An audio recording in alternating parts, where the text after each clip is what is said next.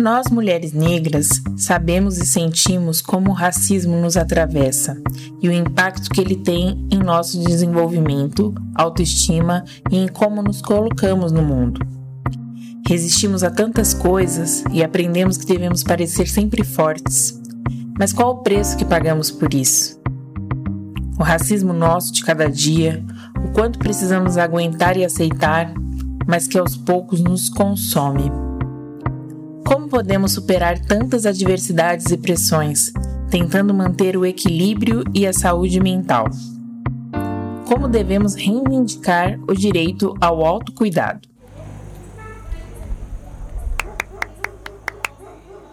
Eu sou Lívia Lima e esse é o Converso de Portão, um podcast produzido por Nós Mulheres da Periferia em parceria com o UOL Plural, um projeto colaborativo do UOL com coletivos independentes. Semanalmente, nós ouvimos a opinião, análise ou história de mulheres sobre notícias que são importantes para nós. Para conversar com a gente sobre saúde mental da população negra, convidamos Ana Carolina Barros, psicóloga e coordenadora da Casa de Marias, espaço terapêutico e cultural inaugurado no início do ano na Vila Esperança, aqui na Zona Leste de São Paulo. Por conta da pandemia do coronavírus, o espaço está fechado e as atividades e atendimentos estão acontecendo virtualmente. Ana Carolina Barros é psicóloga formada pela Universidade Federal de Mato Grosso, especialista em psicanálise com crianças pelo Instituto Sede Sapiense, mestre pela Universidade de São Paulo, doutora pela Universidade de São Paulo e pela Université Paris 8 Vincennes Saint-Denis, na França. É também membro fundadora da Roda Terapêutica das Pretas.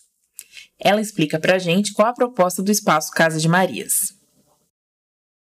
A Casa de Marias foi inaugurada no dia 2 de fevereiro desse ano, mas para mim a Casa de Marias é um sonho bem mais antigo. Eu sempre tive esse desejo desde que eu saí da, da faculdade, no final de, do ano de 2012, de encontrar um espaço onde as pessoas pudessem buscar terapia, buscar acompanhamento psicológico, mas que fosse um espaço onde eu pudesse me ver enquanto profissional e que as pessoas também pudessem se ver enquanto pessoas que buscam acolhimento, que buscam escuta. E pelo menos naquela época, o que eu encontrava, e eu acredito que os meus colegas de profissão também, eram espaços extremamente excludentes, eu posso talvez dizer assim. Excludentes em vários sentidos. Eu acho que desde o aspecto mais econômico, por se tratar de tratamentos, acompanhamentos psicológicos sempre oferecidos com valores muito altos, mas excludentes também enquanto aspecto territorial, porque eram espaços que estavam sempre localizados no centro da cidade, inacessíveis para a maior parte da população. Eu acho que excludentes também no sentido mais estético, talvez, porque ir para esses lugares e não se enxergar no que lá você via, também eu acho que é um aspecto que a gente precisa considerar. Então, o fato de você ver uma equipe é, inteiramente branca ou um espaço aonde você não consegue enxergar a sua, a sua cultura, suas raízes, a sua identidade também, eu acho que é um aspecto que influencia. Então, era isso que existia majoritariamente, né? Eu acho que nem posso dizer que hoje, 2020, as coisas tenham mudado tanto assim. Talvez hoje a gente encontre algumas propostas um pouco diferentes, mas ainda não é a maioria nós sabemos. Então, a Casa de Marias nasce com o intuito de poder fazer frente a essa demanda, talvez fazer frente a essas necessidades reais e concretas das pessoas que precisam de acompanhamento psicológico, mas não encontravam esse tipo de espaço, esse tipo de acolhimento, né? Eu acho que é importante dizer também que isso é fruto de todo um processo histórico, né? Se a gente for olhar para a psicologia como uma profissão, mas não só, né? A psicologia é, é, uma, é uma formação muito muito restrita, muito segregacionista, no sentido de que ainda hoje, por exemplo, é muito difícil que um curso de psicologia não seja é, em tempo integral, por exemplo. Então, a gente vai, vai vendo que são poucas as pessoas que conseguem acessar e, e se formarem em psicologia, o que resulta em, um, em uma categoria profissional é, que sempre pensou muito de forma elitista, que sempre direcionou seu trabalho muito também para a burguesia, para quem tem dinheiro para pagar por esses serviços, e uma população majoritariamente branca também. E se a gente for pensar os centros de formação em psicologia, as clínicas, os consultórios de psicologia, de psicanálise, estão em alguns bairros específicos da cidade, né? É, estão nos Jardins, na Vila Madalena, estão em Pinheiros, estão em Perdizes, algumas, alguns territórios marcadamente da elite da cidade, né? Então, a Casa de Marias fica propositadamente num território periférico também como uma forma de marcar esse posicionamento ético-político que nós temos.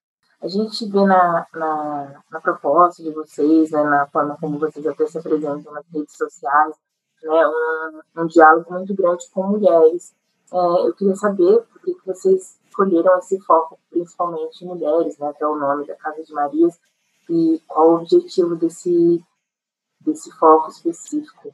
A Casa de Marias atende todas as pessoas, digamos assim, que nos procuram, né?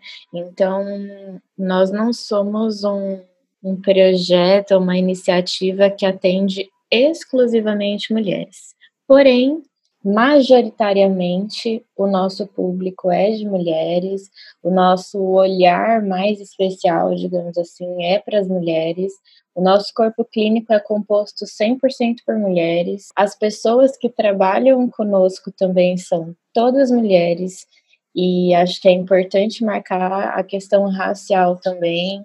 De 14 mulheres do nosso corpo clínico, 13 delas são pessoas negras e todas as pessoas com quem a gente trabalha, sem exceção, são pessoas é, periféricas. Então, a gente está lidando, é, enquanto público, enquanto parceiras, mulheres majoritariamente negras e mulheres, todas elas mulheres periféricas, né? Então, esse, essa escolha, né, essa decisão é uma decisão que passa pela clínica, mas é uma decisão política também, porque nós, nós vemos que são as pessoas que, enquanto acompanhamento psicológico, tratamento psicológico, estão num lugar mais subalternizado, mais precarizado e ao mesmo tempo são as que mais precisam, são as que mais demandam são as que estão nas estatísticas, é, e a gente vê que tem um descompasso aí nesse cálculo. Né? As mulheres são as que estão assim liderando os índices de depressão, são as que lideram os índices de transtorno de ansiedade, são as que lideram os índices de processos psicóticos, esquizofrênicos, de surto.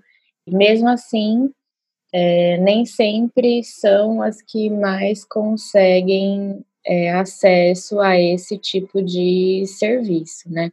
Então, diante desse descompasso, a gente também achou que era importante colocar esse foco, esse olhar especial nesse público. Acho que, para além disso, a gente sabe que, em termos de sofrimento psíquico, existe para o público feminino uma, uma sobrecarga, digamos assim, social muito importante que se desdobra em efeitos subjetivos que a gente não pode negligenciar. Então, eu estou falando principalmente da gente viver numa sociedade é, patriarcal, uma sociedade machista, misógina, que coloca as mulheres é, invariavelmente num lugar de secundarização, de inferiorização, de objetalização, e tudo isso leva, sem dúvida nenhuma, a efeitos psíquicos, subjetivos, muito prejudiciais, muito danosos. Então, a gente vai, vai perceber que, em função desse contexto, a gente tem uma série de efeitos psicológicos, como a própria depressão que eu citei, transtornos alimentares, é, transtornos de sono, transtornos das mais, dos mais diversos níveis, e a gente entende que não dá para a gente descolar todos esses efeitos psicológicos e subjetivos do contexto aonde essas mulheres estão, do mundo em que a gente vive, né? Da mesma maneira que a gente pode afirmar que o fato da nossa sociedade ser estruturada pelo racismo e de que as mulheres negras sofrem diretamente os efeitos psicológicos é, de viver numa sociedade racista e serem vítimas de racismo o tempo todo. As mulheres, de forma geral, sofrem também diretamente com os efeitos de estarmos numa sociedade machista, patriarcal. Então, a gente vai ouvir no consultório, nas nossas, nos nossos espaços terapêuticos, essas mulheres, especialmente por conta disso, porque a gente entende que vivemos num contexto social onde elas formam é, um dos grupos mais oprimidos social, economicamente, politicamente.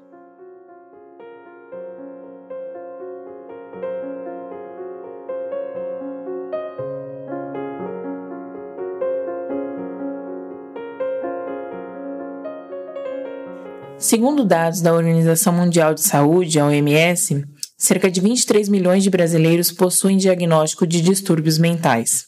Até este ano, estimava-se a depressão como a doença mais incapacitante do planeta.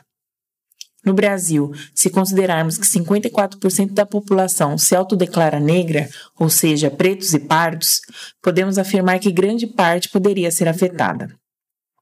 Em pesquisa realizada em cinco países europeus e no Brasil, aqui coordenada pelo Departamento de Medicina Preventiva da Faculdade de Medicina da Universidade de São Paulo, homens jovens, minorias étnicas e moradores de áreas com baixos indicadores socioeconômicos apresentam mais chances de manifestação inédita de transtornos mentais, que incluem esquizofrenia, transtorno afetivo bipolar e depressão com sintomas psicóticos. A OMS divulgou um estudo recente avaliando que 93% dos países, incluindo o Brasil, interromperam serviços de saúde mental durante a pandemia da Covid-19. Na pesquisa, a OMS apresentou também que a saúde mental é a que menos recebe recursos dos orçamentos na área.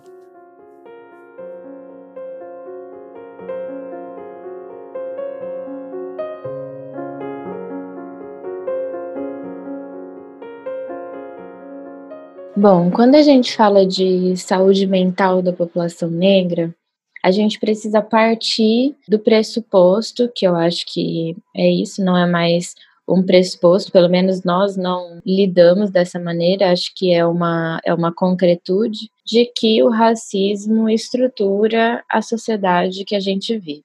Se a gente parte desse fato, dessa verdade, a gente vai entender que uma pessoa negra, desde que ela nasce, ela está o tempo todo convivendo com essa realidade. Ela está agenciando essa realidade, ela está de alguma maneira gerenciando todos os desdobramentos que o racismo coloca no dia a dia. Então, se a gente for pensar, é, desde o nascimento, a mulher negra é a que mais sofre é, violência obstétrica. Se a gente for olhar para o período da infância, a gente vai ter que lidar com uma série de questões que acontecem é, no ambiente escolar, por exemplo, que são desdobramentos também do racismo, que incidem diretamente na subjetividade dessa criança negra. Se a gente for olhar para a adolescência, para a juventude, a gente vai ver que a população negra, em especial nessa faixa etária, é a que mais sofre com a violência policial. Enfim, se a gente for olhar ao longo da vida de uma pessoa negra, ela basicamente está o tempo inteiro lidando com os efeitos do racismo estrutural. É, quando a gente fala de psiquismo, de subjetividade, não tem como a gente dissociar isso de todos esses estruturantes é, dos quais a gente está falando. A nossa subjetividade, a formação que a gente tem internamente, digamos assim, psiquicamente, ela está é, acoplada, digamos assim, a todo esse contexto, a todo esse mundo, a essa sociedade que nos rodeia. Então, se eu estou ansiosa, se eu estou deprimida, se eu não consigo me alimentar direito, se eu estou sofrendo de insônia, se eu tenho um transtorno de pânico, isso não se dá exclusivamente por fatores intrapsíquicos, digamos assim. Isso está relacionado a tudo que eu vivo, a tudo que eu experiencio, a, a minha forma de estar e ser no mundo. Então, quando a gente está falando de pessoas negras e quando a gente está falando de um mundo que é, vai lidar com essas pessoas sempre de maneira atravessada pela questão racial, sempre de maneira racista, não tem como a gente pensar que não vai existir desdobramentos subjetivos para a saúde mental dessa pessoa. Então, quando a gente está falando de, de saúde mental da população negra, é, obrigatoriamente a gente está falando também de algumas questões sociais, de algumas questões econômicas, de algumas questões políticas. Então, por exemplo, quando a gente fala de população negra, a gente obrigatoriamente precisa discutir questões de território, porque a população negra vive, em sua maioria, na periferia. A gente está falando de questão de classe, porque a gente sabe que a maior parte da classe trabalhadora brasileira é negra. Então, a gente está falando também de, de questões relativas à pobreza, à questão econômica. Então, falar de saúde mental nos obriga a olhar para essas questões estruturais também, quando a gente fala de população negra. Então, a gente está falando de saúde mental da população negra como um projeto político por conta disso. Uma população que é adoecida psiquicamente é uma população que vai ter mais dificuldades de se reconhecer como potente, de se reconhecer como produtora de possibilidades, de produtora de sonhos, de utopias, de uma dificuldade de se reconhecer como atores, como agentes sociais, políticos, vai ter ali uma dificuldade de mobilização, inclusive, de resistência, de luta política em torno de algum ideal. Então é, é interessante para quem está ali gerenciando a manutenção do poder, do, da concentração de capital, que essas pessoas continuem num estado de imobilidade, de anestesia. Então, para isso, o adoecimento psíquico serve é, como uma luva então, quando a gente fala a população negra está adoecida mentalmente, emocionalmente, isso não é por acaso.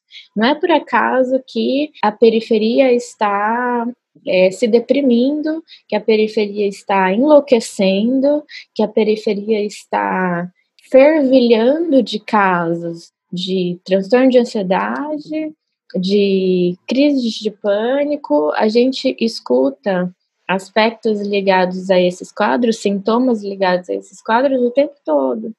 Então, por que que essa, esse crescimento exponencial tá, tem acontecido, especialmente no que diz respeito a essa população? Não é um dado, não é uma estatística que vem à toa. Existe por trás disso um projeto, uma proposta, né, deliberada, algumas decisões que são feitas e algumas questões que são omitidas, né, que não são colocadas à luz para serem debatidas. Então, falar de adoecimento mental da população negra é como falarmos de genocídio dessa população. Eu costumo dizer que a discussão acerca do, do extermínio da população negra, né, do genocídio, da morte é, reiterada dos jovens negros e periféricos, a gente conseguiu colocar esse tema em pauta e a gente vem discutindo muito esse tema, muito pouco, aliás, assim, do que a gente deveria, mas a gente ainda consegue discutir, mas a gente não fala dessa morte psíquica que é o adoecimento, né? Às vezes a morte psíquica é tão grave quanto a morte do corpo físico, quanto a morte propriamente. Então, a gente pode olhar para essa massa de adoecimento psíquico também como uma forma de extermínio, também como uma forma de, de genocídio, como uma forma de aniquilamento. É, eu tenho a impressão que entre nós, mulheres negras, mulheres da periferia, a gente se apropriou mais do tema da saúde mental, é, e também está mais associado da questão da loucura, dos preconceitos que pareciam que tinham antigamente, né? Eu queria saber o que você acha desse movimento de, de falar mais sobre saúde mental, de se apropriar do, do termo. Sim, eu acho que sim, eu acho que a gente está é, realmente podendo falar mais sobre esse assunto, acho que cada vez mais falar sobre saúde mental se naturaliza, a gente tem retirado esse tema desse conjunto de assuntos tabus e tem retirado um pouco os estigmas, né, que vinham muito com essa ideia de que falar de psicólogo era para quem está no estado muito grave, para quem é louco, para quem tem dinheiro, que também é uma, é uma outra questão, né? A gente passa muito por um por um lugar nessa discussão que é de entender que a pessoa pobre, que a pessoa preta, que a pessoa periférica, ela não tem direito a, a acessar isso. Então, existe muito esse discurso, né, de que ah, isso é para isso é para rico, ou então isso é para quem está muito fora da, da casinha, né? Então a gente já tem esse, esse discurso há algum tempo e a gente vem debatendo, discutindo e tentando proporcionar outras formas de abordagem para falar de saúde mental, né? Porque a gente percebe que ao mesmo tempo que temos sim cada vez mais é, falado sobre isso, a gente ainda esbarra é, nessa questão social, econômica, que é racial também. Então, sim, eu acho que vem se tornando cada vez mais um tema onde a gente pode se sentir confortável e mais à vontade para falar sobre isso, para falar sobre autocuidado, para falar sobre adoecimento, para falar sobre é, saúde mental, para falar de buscar ajuda, né, quando a gente precisa, é, sobre não se sentir sozinho, não ficar sozinho. A gente tem falado também cada vez mais sobre é, suicídio, que também é um assunto bastante tabu. Enfim, eu acho que tem uma série de coisas relacionadas a, a esse aspecto da saúde mental que tem se, se normalizado, assim, né? Se tornando mais parte do nosso cotidiano, do nosso dia a dia. E mesmo assim, a gente ainda tem esbarrado muito em questões como, bom, a gente fala sobre isso, a gente pode conversar sobre isso, mas como que eu faço, né? Como uma pessoa periférica, pobre, uma pessoa preta vai conseguir ter acesso a esse universo, né? Como ter acesso a um acompanhamento psicológico, como ter acesso a um, a um serviço como esse. Então, por mais que a gente democratize cada vez mais o acesso à informação e às discussões, a gente precisa, concomitantemente a isso, pensar a possibilidade de acesso.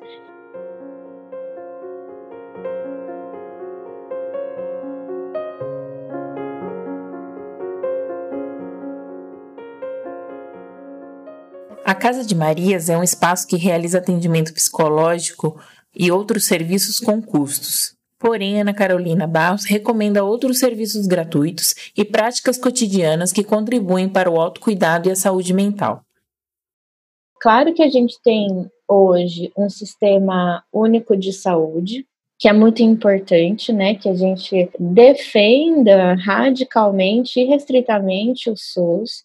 O SUS oferece hoje toda uma rede de apoio à saúde mental. A gente tem um sistema público de saúde mental que foi desenhado pós-luta antimanicomial de um jeito muito interessante, muito efetivo. Eu acho que o projeto que a gente tem de sistema de saúde é um, é um exemplo para o mundo todo. A gente pode contar com os serviços do CAPS, que é o Centro de Atenção Psicossocial, que é, digamos assim, um equipamento que funciona como núcleo dessa rede de atenção para a saúde mental pública hoje no Brasil na ausência do Estado, a periferia pensa por si mesma e vai tentando resolver os seus próprios dilemas, as suas próprias questões e desenvolve imensas possibilidades nessa trajetória. Quando a gente fala de saúde mental, não é diferente. Então, como eu estava dizendo antes, né, não é em todo o território periférico que a gente vai poder contar com um CAPS, com uma UBS, com um equipamento de saúde importante às vezes a gente vai se deparar com a ausência disso.